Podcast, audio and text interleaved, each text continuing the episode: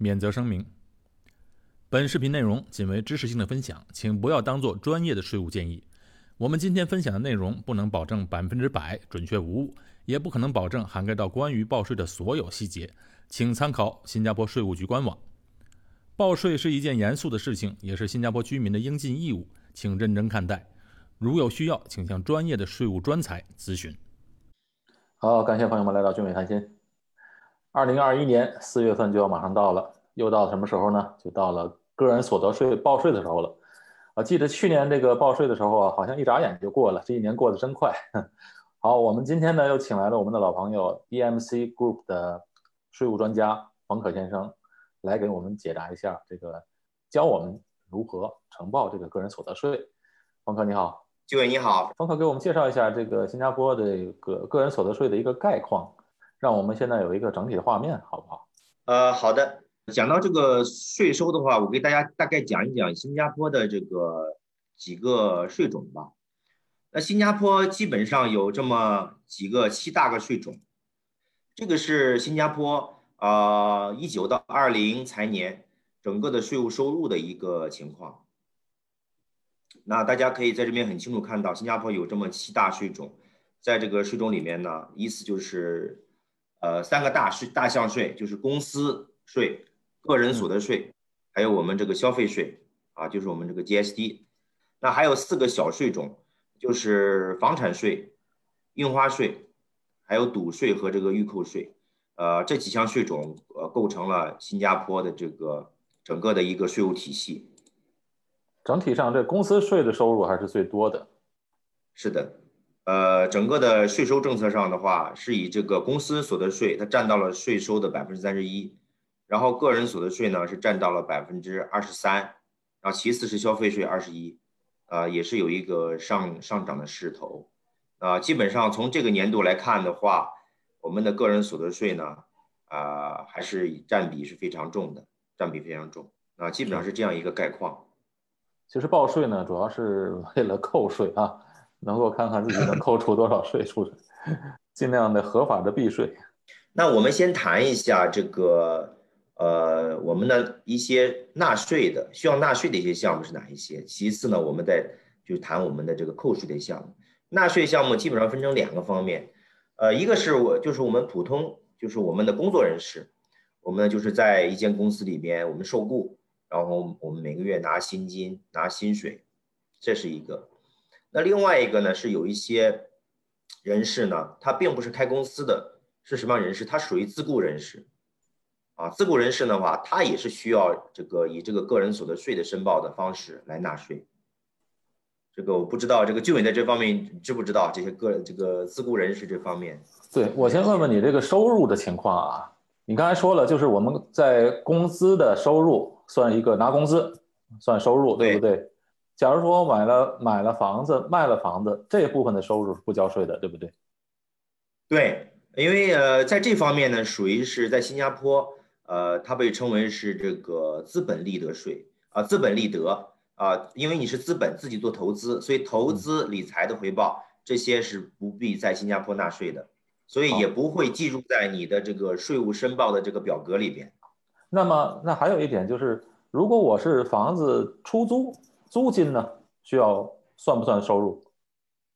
啊，租金啊，大家注意，租金这个就需要，租金算作收入。租金属于你的一个额外的收入，就是工作外的额外收入，这个是需要纳入你的个人所得税的申报的。如果买一只股票，它每年的分红 （dividend） 这种算不算收入？要不要计税？啊，这个分红 （dividend） 在新加坡，呃，它也不属于。呃，这个纳税的收入，它是不是免税的？如果是利息呢？银行存款的利息呢？呃，我就是说，呃，利息也是免税的，因为新加坡它，呃，这个所有的利息就是把新加坡的银行分为这个呃注册银行、非注册银行，所以广义上新加坡很多的银行，基本上我们大知道大大小小的银行，呃，广义上都是属于是注册银行，所以在这注册银行里面的利息。也都是免征税的。假如我和一个合伙人，我创办一个公司啊，在这公司里呢，每年会分分红，我没有拿收入，但是呢，每年分红，分红出来那笔钱也是不需要纳税的，对不对？对，因为企业，因为新加坡采用的是一税制，所以在企业呃所成交完它的企业所得税之后的这个分益，这个收益呢是不计入在这个纳税系统里边的。哦，现在我比较清楚了。对嗯，不管自雇人士和呃受雇人士吧，反正就是这分红啊、利息啊、投资所带来的税是免征税的，不计入这个收入的。啊是的，那我们就呃谈一谈新加坡的这个扣税项目。好的，现在我们就来到了新加坡呃税务局的这个网站，对，然后到了这儿之后呢，就呃就有这个选项，你是个人所得税呢，还是这个这个企业税，嗯，或者是你的一些一些呃税务代理，也是帮可以帮助您协助去这个登录税务。那我们进到这个个人所得税 （personal tax），扫码你的个人的 SIM pass 之后。SimPass 改版了，啊，改版了，变成个小人儿了。对，跟之前不一样，看着还有点不习惯。好，现在我们就登录进去看一下我们这个税务呈报里的一个流程。在纳税表格第一项，大家会看到是我们的这个受雇的薪金。如果您的企业已经是有这个 AS 的话，哈，这边就已经会出现到你的这个，已经可以看到您的薪金的数额。是，其实我已经看到了，而且已经算好了我应该交多少税了。如果我不做任何抵扣的话，它就就要交这么多了。呃，第一项下面，呃，一个一个 A A 的话，第一项下面的受雇收入的 A 就是指的是已经帮您申报的企业主动申报的薪金。那如果是您呃自己这个外边的这个打工挣的钱呢，就需要在这个 Section B 嗯，啊第二部分呢，就需要把您的这份薪水填报进去。我看写了收入和花红是吧？Director fee 也是也是要写进去的。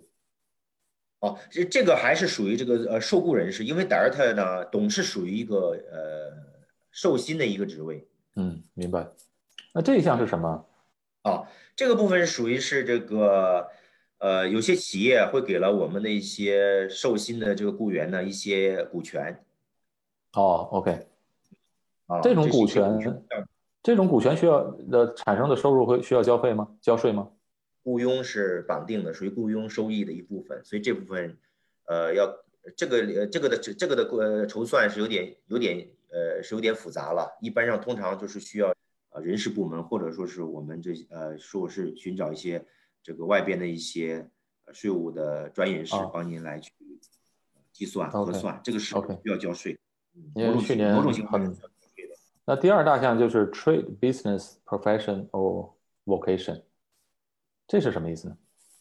这边指的就是我们，就是因为刚才上面我们提到第一点就是我们的专业受雇是是呃受雇的收入，那嗯下面这个提到就是我们属于自雇的收入嗯，啊。那有的有的人就是既是受雇的，又是自雇人士，可能在公司上班，然后再做一些小生意，他就这时候小生意的这个收入要放要放在这里面，对不对？哎，对的啊，就是他的自雇的收入就会在这里，或者说嗯是说是合伙人，刚才我提到一些合伙人的一些哦这个收入也是在这里边进行更新。第三大项是 other income，我看第一个就是 dividend，你不是说这个 dividend 是不需要交税的吗？不过这个在这边也要填写吗？呃，dividend 呃广义上是不必交税的，但是嗯在某些情况下还是有的，所以税务局一定会把这个项目放在里头。呃，什么情况下要要放呢？呃，不是，就有些 dividend，就是说它属于小范围的一些花红，小范围的一些花红，它是需要在这边去承报的。能举个例子吗？呃，你比方说像这个 NTUC，我们嗯如果说是说这个直总英康的这个，他每年也享受这样一个小额度的一个这样一个分红。哦哦，啊所以我在这儿显示了一块钱，就是 NTUC 那个意思，是这个吗？对对对，因为你也参了股，有股有股数。啊呃，OK，啊，这是个名义上的一个股数，所以按照它的这样一个目前的一个税务呃法令的话，嗯呃，它是需要纳税的。是。那下面这个利息呢？interest 这个是指的银行利息是吧？对，这个就是我刚才提到，就是指的是银行利息。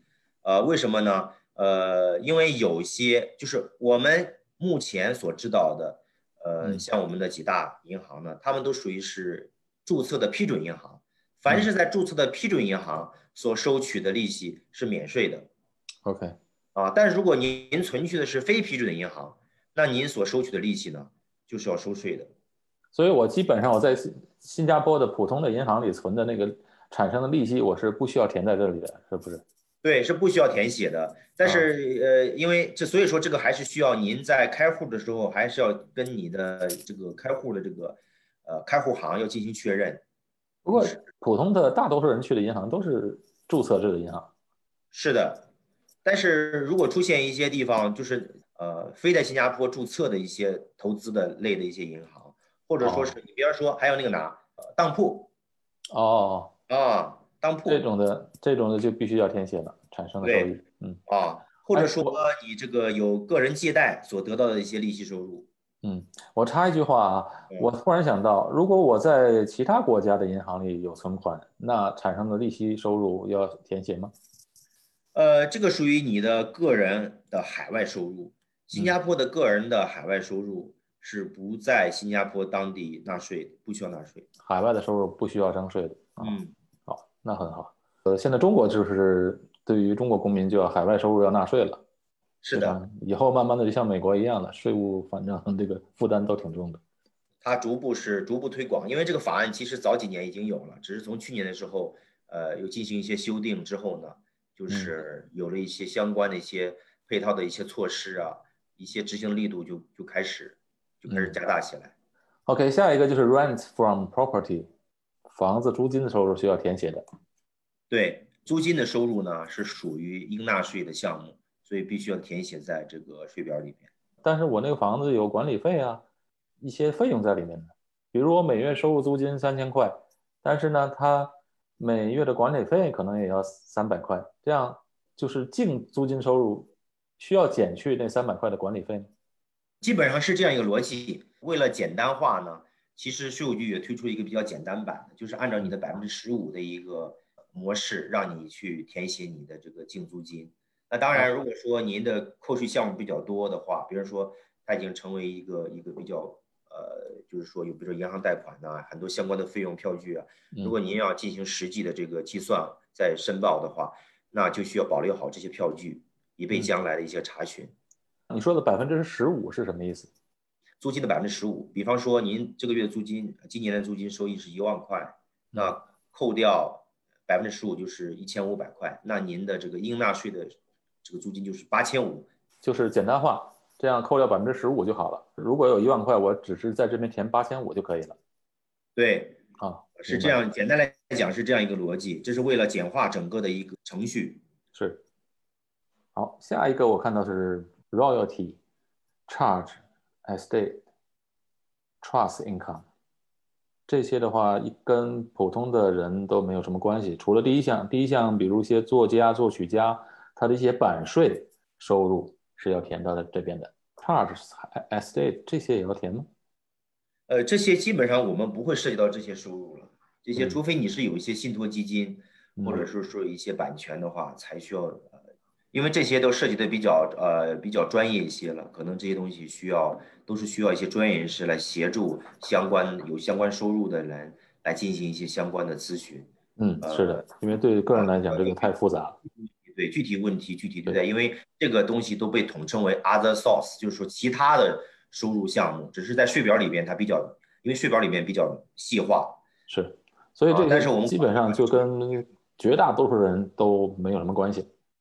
是，嗯，好，下边第四大项就是扣税的项目，我已经看到他已经给我总结出来一个扣税的一个总数了，他应该是按照我去年的那个各个扣项扣税项目来计算的。是的，它基本上是按照你现有的这个信息，你嗯现有的家庭的这个背景信息，按根据你去年已经更新的数据信息，自动把这项目就填写给你。那我们所需要做的是先浏览一下，然后再回想一下自己去年跟今年有没有什么变动。那方可给我们逐条来讲解一下吧。好的，呃，我们先讲一下这个，呃，最上面这有一个这个是捐助，捐助，对，捐助是这样一回事了。捐助可能我等一下再讲啊，捐助还比较特别一些。好，啊，我们先往下讲。啊，下面是这个 earning income relief，这个是属于我们就是只要是你有这个，不管你是什么是，只要你要纳税的话，这个减免是一定会有的。它是根据我们的年龄，嗯，会有的。就是凡是五十五岁及五十五五十五岁以下的人，他就是有一千块的折扣。那随着年龄增长，五十五岁以上就是六千到八千不等。那我为什么这里没有呢？这边你是看不到的哦，因为呃，在这个地方你是看不到，因为税务局会会自动，当你完成完这个税务申报之后呢，税务局会自动的，哦，因为自动申报它知道你年龄了，所以它会自动帮你计算。明白。那下面一个就是这个配偶符合条件情况下，就是说他比如失业没有收益的情况下，那这种情况下呢，就是纳税人自己本身呃会有一个这样的一个补贴。嗯，就是家庭当中就是有，如果是一个人工作的话，另外一个人没有工作没有收入的话，在这边就可以减免。是的，再往下就是孩子，孩子，孩子呢，这个你那边应该减了三千块吧？很容易计算，减一个孩子减一千块。冯可是三个小孩，我是两个小孩，我这边就显示两千块。所以呢，孩子这个呢，它目前也是自动的了，因为呃孩子的这个出生信息税务局会自动更新，在早期的时候不会有，嗯呃，当然这个还是需要自己刻意的去查一下，刻意去查一下，就是有时候以免他的这个信息有时候没有完全对齐的话，这个信息不对称，对，所以这个孩子的补贴就是在这里。是。呃，小孩儿呃小孩儿的减免之后呢，接下来就是这个双亲的，所以这个也是有补贴，只要是符合，比如说你你你父母亲已经退休了，没有工作，没有收入，又跟我们住在一起，那在这样情况下呢，他是有相关的，就是住住在一起或者不，只要是他们呃双亲是没有收入的啊，我们有这个供养父母，那这个双亲的这个补贴我们一定是可以享有的。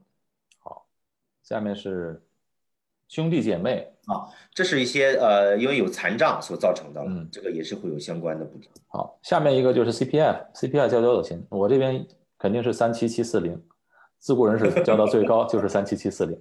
哦，呃，要看你是自雇还是受雇。那自雇的话，它有一个门槛儿，按照个门槛儿去设定的。受雇的话，就看你的薪金的多少了。薪金多少？然后每年可以额外再交七千块在自己的 special account 里。对，那个就是下面嘛，对吧？有一个公积金的 cash top up 那个地方。啊，对对对。好，下面是人寿保险。这人寿保险我要问一下，人寿保险它是有一个额度限制的，是不是？好像是公积金里自己的另一半如果没有公积金每年没有达到五千块的话，就可以来这个人寿保险可以抵扣税。是的，你的整个的公积金在这个申报的里边没有超过五千块钱的话，是可以可以拿来扣税的，就是最多五千。OK，就是主要是没有超过五千块，就是算收入比较低的了。所以对对对这个低收入者的，如果买了人寿保险，他会有一个啊、缴交的保费可以来抵扣税的。再往下就是你刚才说的上课的一些课程的费用。是的，嗯上课的费用呢，只要是这个符合相关的这个要求的话，呃，课程是两千块，就可以在这边输入两千块。是的，它最高额度是五千五的一个哦，上每年最高额度五千五。对五千五的一个，嗯，呃，再往下就是有一个 SRS，像包括刚才我们所提到这个 CPF 的这个 top up，这个七千块钱 top up，包括还有包括这个 SRS 这个呃现金存入的退休辅助计划，这两个计划其实都是额外呃给我们让我们可以去额外减免的项目。其实大家如果对这 S S R S 不了解的话，其实可以去 YouTube 查找那个年赚十万新币在新加坡交多少税那期节目，那个黄可先生就呃详细的讲了这个抵扣税的项目，其中也提到了 S R S。但是我们还算了，就是一个人赚了十万新币，扣来扣去，好像最后交不了多少钱。如果扣税项目都满足的话，其实交不了多少钱的税。对于呃新加坡公民和永久居民来讲，我们可以这个 SRS 可以每年最多交一万五千三百块，一万五千三百块是可以抵扣税的。所以呃，但是这两项这个计划呢，呃，大家就要自己去平衡一下，因为它是带有牺牲你的灵活性为前提了，就是说有额外的资金调动的话，可以放这边做养老的，因为它都是这两个户口都是就是拿来为将来做养老做准备的，暂时放进去你是拿不出来的。呃，对于外国人来讲，EP 的话可能可以交的更多了，交三万都可以。三万多三万五千七好像是没记错三万五千七，对我有一个朋友就交了，因为我们用那个税务局的税表算了一下税，交的税挺高的，因为他收入高，然后减去了那个三万五千七的话，他当年省了好像是就是能省五五六千的税，就省下来五六千的税，三万多块钱你省了五千块钱，等于是说你放在那儿立马赚了百分之十，赚百百分之十几的收益。是是，对吧？但是牺牲一些流动性，他他也不在乎嘛，他就觉得我还是省省税为最重要的优先考量。因为其实对于那个年轻时在公新加坡交税交的公积金的话，那退休养老都没问题。但是对于一些 EP 的人士、外国公司工作人士呢，他可能也也已经三十多，接近四十了。那这时候呢，他就算开始交公积金，他交的年限也比较短。所以这时候，如果 SRS 他可以往里面把 SRS 这边交足的之后啊，之后呢，也是一个养老的补充嘛。对，是反正我们每个人都需要做养老规划的。所以这个就是新加坡政府为什么开放这些政策给外籍人士的一个原因了。我还漏掉一个没有说哈，就是那个呃妈妈们，因为你和我都是爸爸嘛，所以我们是看不到这个妈妈的一个补贴。所以妈妈呢，工作的妈妈呢，她也是有一个很大的一个补贴的额度，因为妈妈呃很辛苦不容易，又要带又要带孩子，对要工作，所以这个补贴额度是相当大的，特别是有了孩子的妈妈，一定是有了孩子才才当妈妈了，不然就不成了。就是在职妈妈的税务呃减免是很大的。很大的。呃，第一个孩子有百分之十五，总收入百分之十五啊这方面，然后第二孩子百分之二十，第三是第三个孩子就百分之二十五了。比如比如说赚了十万块，如果有三个孩子的话，就减了百分之二十五，一共减百分之二十五，还是每个孩子单独减没？有没有，第一个孩子是十五，第二个孩子二十，第三个孩子是二十五，累进制。哦，那有三个孩子的话，你就赚十万块钱的话，你根本就可能都交不了税了，都不用交税了。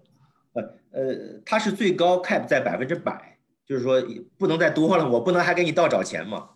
对对，当然当然，呃，当然它是有这个额度的了，有额度的了，就是不是说就是说最后妈妈一分钱都不用交了，就是是说啊，如果是因为纳税是一个一个公民应尽的责任了，所以说这个都是有一个额度的，就超过额度的话，妈妈还是需要去纳税的了。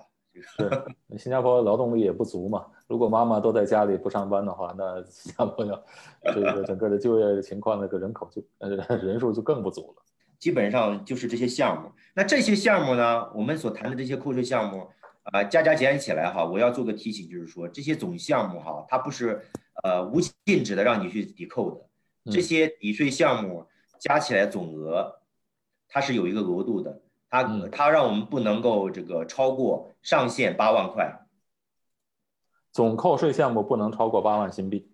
对，到了八万了，那怎么办呢？哎，这就是刚才我所留下一个跳过了一个项目，哦就是那个捐款，donation。哦，OK，捐款。如果捐款是可以超过八万的。对，捐款呢是不计算在这个八万的这个顶线的这个范畴内。哦，OK，但是捐也不能随便捐吧，必须是一个合规的一个慈善机构才可以。这个是这个公益机构呢，它是叫公益机构、公益和慈善机构。那它是一定是在新加坡政府有注册过的，它在英文里边叫做 IPC IPC 啊。只要你是 IPC 的公益机构或者慈善团体的话，你就可以拿到一个二点五倍的呃扣税的额度。二点五倍，就是说我捐一块钱可以拿到两块五的扣税额度。是的，哦，这个是非常划算啊。而且这个记录呢，呃，不是你自己主动成立的，这个记录呢是 IPC 这个公益慈善组织，它要主动呈递给税务局的。自己在这边也做不了什么，只要你捐款了，对方有记录，他就会帮你来呈报给税务对局。，它会帮你呈报，就是说你在呃打开你的税表的时候，你应该会能够就体现到或看到这样一个这个捐款的一个信息在里头。啊，基本上我们纳税和扣税项目呢就到这里了，再把你这些变更的项目进行相关的填写，最后的确认之后，进入下一步最终的一个单据和一个税务的核算。好，那今年的报税项目就可以做完了。大家提醒大家一下，最后报税是在截止日期是十五号、十八号。是的，四月十八号是最终的电子申报，电子申报的最终截止日期。纸质表格是十五号之前，嗯电子表格现在还谁还填纸质的，多麻烦，还得跑。对有时候可能出现技术性的一些故障啊，万一就是出现临时出现状况，嗯是，明白。哎，如果我忘了怎么办？如果真的十八号没填写完，就会罚款了，是吧？我以我个人的经验来看的话，通常新加坡税务局不会在这个事情上特别的为难这个国人了。啊，那通常他会给你提醒信，就是说一旦你逾期逾期没有申报的话，那如果你是多次出现这样一个违规情况，都是逾期才申报，或者说是没有申报的话，那税务局也会按照这个情况来罚款。好，呃，多谢冯可先生，DMC 的冯可先生，那、为我们今天讲解了这么详细讲解的这个如何在新加坡呈报个人所得税的事情，非常感谢，非常感谢您花了时间来帮助我们解答，好的，谢谢俊伟，谢谢大家，再见。再见。